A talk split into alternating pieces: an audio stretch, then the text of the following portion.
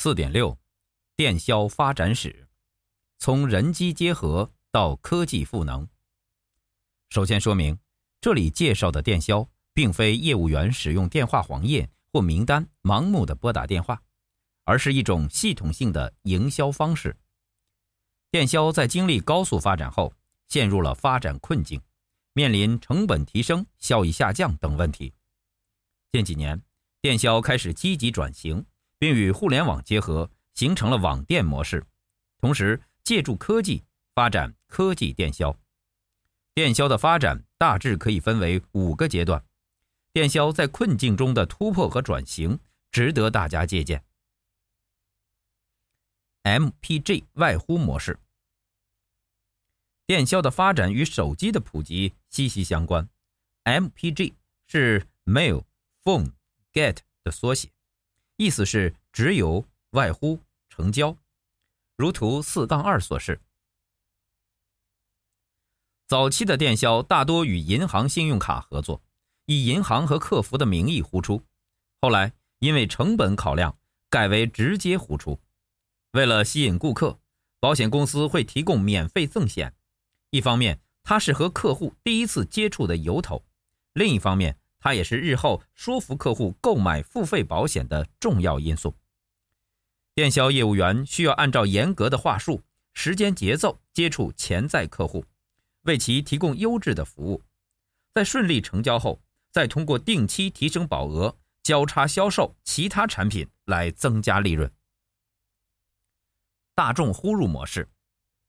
大众呼入模式的英文是 inbound marketing，也可以直接翻译为即刻营销。目前仍然有保险公司采用这种模式。简单的说，这是一种利用各种媒体，包括电视广告、社群网络等，吸引客户主动拨打客服电话的营销模式。如图四杠三所示，由大众市场到核保，再到目标客户。由于公司需要被动的等待来电，所以这种模式的成功要素主要是品牌效应、有吸引力的产品、让客户采取行动的诱因，包括呼入咨询和实际购买、价格优势、优质的服务等。大众呼入模式的转化率比 MPG 外呼模式的转化率高很多，但公司必须针对产品诉求，谨慎选择客户及媒体。另外，我们要提前做好成本和效益评估和损益平衡测算，选择以成交率计费的方式，让媒体投放广告的频率维持适度节奏，这样会对此模式的良性发展有很大的帮助。呼入加呼出的整合模式，顾名思义，这是上述两种模式的整合。一方面，我们可以通过媒体预热。吸引第一波客户主动呼入，另一方面，我们可以通过电销业务员以呼出的方式直接接触客户，促成销售。对于呼入加呼出的整合模式，早期我们要进行电子邮件投递，公司网站也要同步进行互联网销售。但由于互联网销售的规模日益扩大，网店逐步分离，电销仅将公司网站作为一个展示信息的平台。主要的销售业绩依然来自负责外呼的电销业务员。后来，这种模式逐渐变为互联网获客、电销跟进的模式。其实，也就是在网店分离后，两个渠道重新融合的结果。数据库营销呼出模式，这是一种以数据为导向、以客户为中心的电销模式。其亮点在于对客户的消费行为进行分析，通过建模选择目标客户。客户是公司发展与获利的驱动者，与之相关的数据便成为数据库营销的引擎。以网店为代表的科技电销模式。当今手机的功能越来越强大，它不再只是打电话的通信设备，APP 经济迅速崛起。连接各种不同需求产品的场景开始出现，催生了大量商机。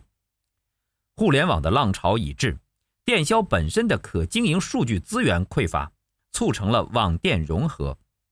通过互联网获客的途径有很多，例如自建网站、开通微博、开通微信公众号、与第三方合作等。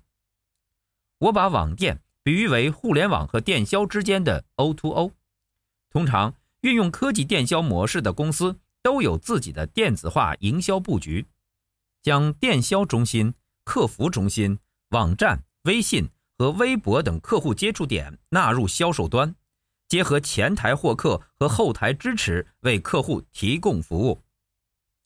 有些公司会借助网店，把原本只销售单一产品的电销业务员转为客户经理，同时运用客户体验经营思维，改进客户服务的机制与流程。关于科技电销模式，我在其他章会专门介绍，这里不再赘述。本节思考重点：电销的发展是从有线到无线，再到与科技结合。反观其他渠道，无论传统渠道的电子化，还是传统渠道和科技融合成为新渠道，电销有哪些可以借鉴的地方？二，电销有可能被人工智能取代，对此你怎么看？三，你是否想过，当物联网时代来临时，所有联网设备本身就是渠道，届时电销和其他渠道将何去何从？